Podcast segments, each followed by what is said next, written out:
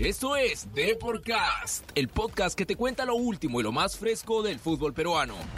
Agárrate que ya comenzamos con Deporcast.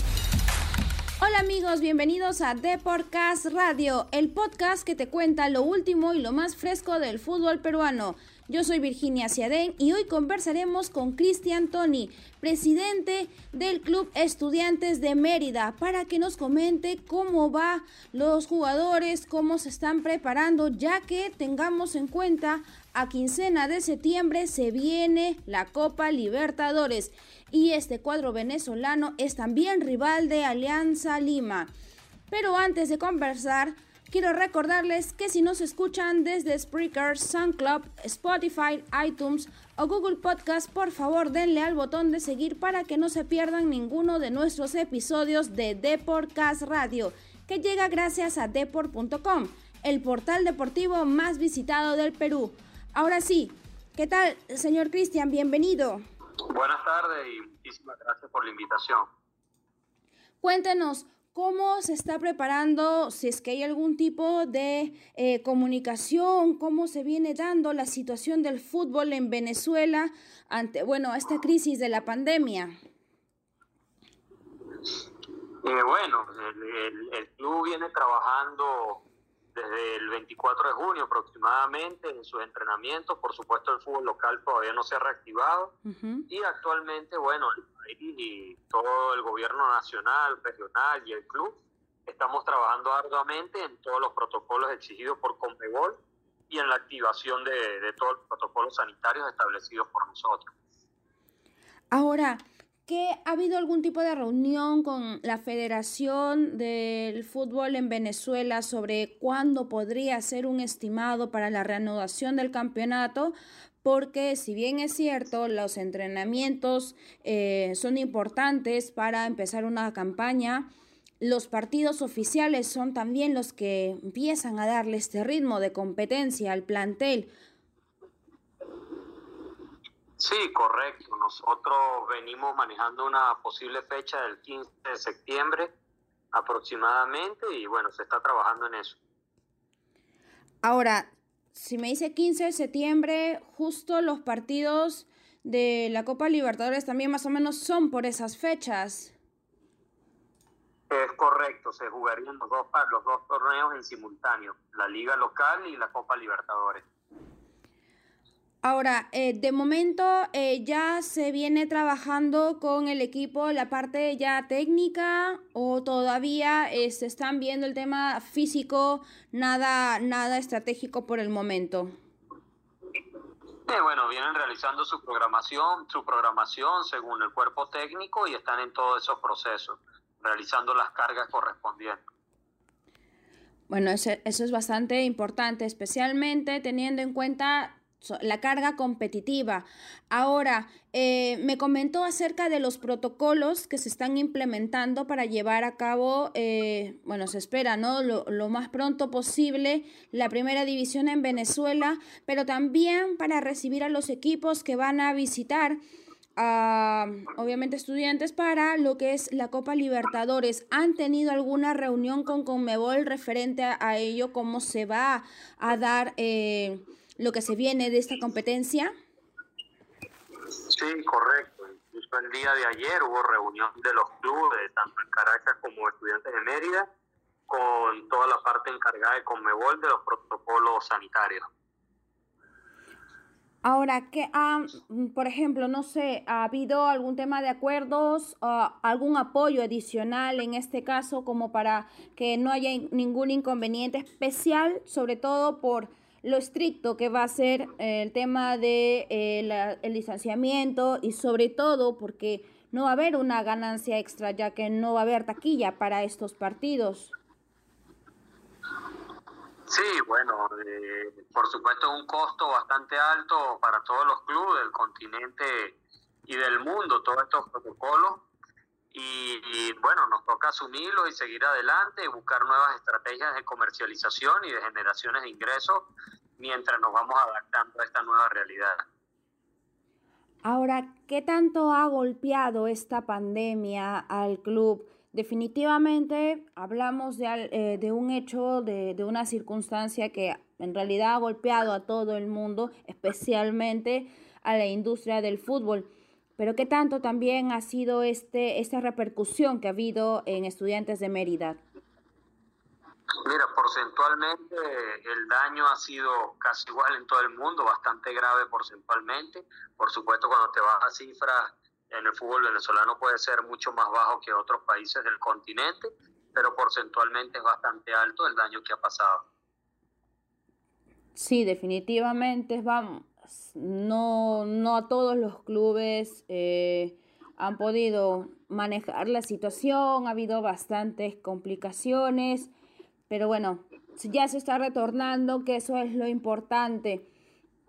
De momento, eh, también hay comunicación sobre cómo se va a manejar el tema de la seguridad y demás para lo que será el, la reanudación del campeonato. O de momento se está trabajando solo los clubes de forma de entrenamientos y ya eh, lo que es la federación se está encargando de la organización del torneo. No, nosotros como liga nos encargamos de, de, por supuesto, todo lo que conlleva el torneo, que para nosotros lo más importante es la aceptación eh, por parte del gobierno nacional de todos los protocolos de seguridad y de las ciudades que usaremos como sedes para el torneo local. Cierto, porque eh, ha habido torneos como en el caso, bueno, en otros países que se ha, se ha preferido que en una sola ciudad se concentre, igual en nuestro caso que se ha preferido que en la capital sea el lugar en donde todos los clubes se concentren para poder eh, competir. También se está evaluando ese tipo de situaciones porque, bueno, el tema descentralizado va a ser un poco más complicado. Sí, correcto. Más, o menos estamos en las mismas situaciones y, y avanzando en todo lo que es lo, lo relativo. Correcto. Ahora, quería consultarle también por eh, más o menos la percepción que ya, si bien es cierto, eh, no es novedad que los equipos venezolanos se enfrenten también a los nuestros en competencias internacionales. ¿Qué percepción se tiene eh, del Club Alianza Lima con la llegada de Mario Salas, de todas las, en este caso, ¿no? La, los cambios que ha habido dentro del club de cara a lo que será el enfrentamiento contra su plantel. Sí, mira, realmente eh, nosotros desde mi cargo como tal andamos realmente abocados a, a garantizar todos los protocolos de, sanitarios, todos los protocolos de salud, a, a, tanto a los clubes que nos visitan como garantizar también a la población de nuestro país que no entrará nuevos infectados al país. Entonces estamos abocados a esa situación. Por supuesto, el cuerpo técnico nuestro ya se aboca más precisamente a analizar ese tipo de situaciones que tú me estás comentando, incorporaciones o no incorporaciones de otros equipos, de nuestro propio, pero nosotros desde nuestro puesto que ocupa a nivel dirigencial estamos ocupados en, en otra verdad que es la parte exterior donde también realmente se juega el fútbol. Pues y es en garantizar tanto a la población del país como a los que lleguen que nadie, que nadie tendrá problemas con respecto al virus u otros altercados. Sí, especialmente pues por todo este tema de miedo, hasta cierto pánico también por posibles contagios y más aún con estos viajes, porque la Copa Libertadores es así, su naturaleza es de eh, equipos que viajan de una ciudad a otra, de país a otro, porque bueno, así es la, eh, cómo se maneja el torneo. Ahora, ¿qué percepción tienen de Rubert Quijada que llegó a Alianza Lima eh, por la trayectoria que tiene él y el aporte que puede también dar para lo que será esta campaña del equipo blanqueazul? Mira, como te digo, o sea, desde la parte dirigencial, el fútbol tiene muchas temáticas que están fuera de la cancha y para nosotros, por supuesto, sabemos quién es el jugador en cuestión, eh, le decíamos siempre lo mejor, pero realmente no estamos pendientes de analizar eh, alguna incorporación, otra incorporación, ya eso es un trabajo más del, de la parte del cuerpo técnico. Bueno, sí, eh, es cierto eh, básicamente mi pregunta iba por eh, el aporte que podía dar él teniendo en cuenta la trayectoria que tenía en la Liga de Venezuela. Eh, y bueno, bien mencionó, ¿no? Que si bien es cierto conoce mucho sobre él, esto iba más que todo por ese lado, ¿no? El aporte que, que podía dar. Y bueno, nosotros desde acá esperamos que sea lo máximo posible para que sea de los mejores resultados. Otra consulta que quería Correcto. Es como cualquier jugador que salga de Venezuela o de Perú, siempre que sale a, jugar en el exterior, fuera de su país, salen a dar lo mejor, como cualquier eh, nacional que, sea del país. Así es. Ahora, bueno, también no es el único jugador venezolano que ha llegado a, a, a ¿cómo se llama? A, bueno, lo que es el torneo local sino también es por eh, el ímpetu que le pone cada uno de ellos, como bien menciona, cada quien, cada jugador que sale de su país quiere dar lo mejor a la liga que vaya, y eso es importante. También quería consultarle por cómo es la percepción que se tiene en Venezuela del fútbol peruano, eh, sobre todo por la llegada de, de Ricardo Gareca, el impacto que tuvo él eh, sobre todo, bueno, si vamos por el lado de la llegada al Mundial, el ser finalista de la Copa América el año pasado. Entonces, eh, como dirigencia se ve un poco el tema de la evolución y lo que se quiere buscar como club. Y en este caso mi pregunta va, apunta, eh, va hacia lo que es el efecto que puede tener una persona para poder impulsar el fútbol en un país, en este caso el nuestro, como ustedes también lo percibieron? Mira, como te digo, nosotros estamos bastante involucrados en el desarrollo y la promoción del fútbol venezolano. Realmente eh, nuestro trabajo a nivel dirigencial, como te lo vuelvo a repetir, está netamente involucrado en analizar nuestro nuestras situaciones internas y nuestro crecimiento interno y de verdad no nos da tiempo de analizar otro, otros países, pues ya, ya eso quedaría, como te digo, también incluso a la parte del cuerpo técnico de nuestra selección nacional de analizar ese tipo de, de cosas que van pasando en otros países. Nosotros en lo dirigencial nos ocupamos netamente por brindar todas las comodidades a nivel deportivo, a nivel administrativo, que requiere un club a nivel empresarial. Correcto. Bueno, sí, de todas formas, eh, la parte dirigencial es bastante importante, sobre todo por la seguridad que brinda al jugador, por lo que eh, se espera eh, que puedan tener todas las facilidades para poder tener un mejor desarrollo dentro del campo y de todas formas potenciar ese, ese fútbol que tanto se quiere. Y bueno, sabemos las figuras que tiene Venezuela, sabemos todo eh, lo que están esto peleando en cada uno de los torneos internacionales y qué mejor, ¿no? Que eh, siempre demostrarlo en, en, cada encuentro que se tenga. Le agradezco muchísimo, Cristian, por esta oportunidad de esta conversación. De todas maneras, vamos a estar bastante pendientes de cómo se venga realizando el torneo venezolano sobre todo también porque queremos saber cómo también le está yendo a estudiantes de Mérida y también a Caracas de cara a lo que se viene, pues, ¿no? Para la, Copa Libertadores. Claro que sí, muchísimas gracias por su tiempo y bueno, los esperamos por acá y también un gusto de visitarlos en la jornada que nos toque visitar Alianza Lima, ¿ok? Así es, los estaremos esperando siempre con toda la cordialidad del mundo y para especialmente ver el mejor fútbol. Muchísimas gracias. Gracias a ustedes. Feliz tarde. Feliz tarde también.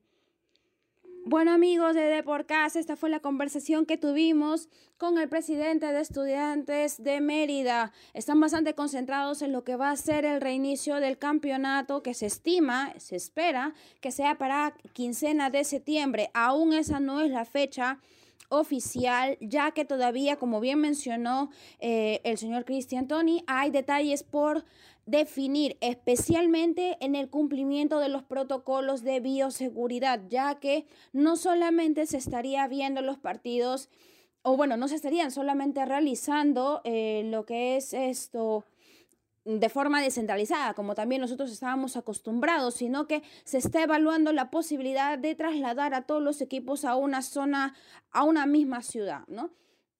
Vamos a ver qué sucede porque hay mucho interés por la reanudación de su campeonato, especialmente teniendo en cuenta que hay dos de sus equipos que están participando en la Copa Libertadores y necesitan bastante, bastante, bastante ritmo de competencia. Vamos a ver qué sucede, vamos a estar bastante atentos y todas las novedades ya saben que las, las van a encontrar en deport.com, así como también en la versión impresa. Ahora, respecto a Alianza Lima, si bien es cierto, no han detallado mucho, aunque sí destacaron la eh, incorporación de Robert Quijada, eh, jugador venezolano ya de 31 años, que se sumó al plantel de Mario Salas. Bueno, ya tiene tiempo eh, entrenando con el equipo para ver qué tanto puede aportar a un club que está con hambre de gloria y lo sabemos muy bien. De momento Alianza Lima, como ya mencionamos en programas anteriores, va a tener que esperar a su debut en la Liga 1, ya que el partido que tenía con Binacional tuvo que ser aplazado. Aún así, se está buscando la apelación por los tres puntos, ya que recordemos Binacional tuvo los contagios debido a ciertos cambios que se dieron a última hora y que no cumplieron con los protocolos de bioseguridad que se estableció entre la Federación Peruana de Fútbol y también el Ministerio de Salud. Por lo pronto, ellos no eh, van a tener un partido definido con fecha, ya que la siguiente jornada, la, eh, en este caso, la jornada 8, todavía se está evaluando cuáles van a ser los días específicos en los que se va a jugar, ya que no eh, está este detalle, como les... bueno, el gobierno decretó domingos que sean para confinamiento obligatorio y por ende ello podría dificultar que también se utilice este día para los partidos. Si se toman en cuenta todas las consideraciones y se realizan todos los trámites requeridos, es posible que sí se den, especialmente con aquellos equipos que podrían tener incidencias pues de los hinchas como sucedió también con lo de Universitario de Deportes. Esperemos que ya no se den cosas como el estilo de ese estilo, perdón, para que no haya ningún problema y tengamos nuevamente el fútbol peruano con la regularidad que se necesita, especialmente por la cantidad de competencia que se va a venir. No solamente está la Copa Libertadores, también está la Copa Sudamericana que arranca en octubre. Luego, obviamente, este, con ya los resultados de los eh, equipos de la fase de grupos de la Copa Libertadores. Recordemos que está Alianza Lima, Binacional y por el lado de la Sudamericana está Sport Huancayo, así como Melgar. Esperemos que para, para estos cuatro equipos les vaya todo estupendo y podamos seguir viendo representación peruana en las siguientes fases. Eso fue todo por hoy, amigos, aquí en Deporcast. Ya saben que las últimas novedades, como les bien mencioné, les van a encontrar en deport.com, así como en la versión impresa del diario. Recuerden que si nos escuchan desde Spotify, iTunes, eh, Google Podcast, Spreaker, pueden darle al botón de seguir para que no se pierdan ninguno de los episodios que llega gracias a Depor. Ahora sí amigos, nos despedimos hasta la próxima edición y no se olviden de escuchar y compartir estos podcasts. Hasta pronto.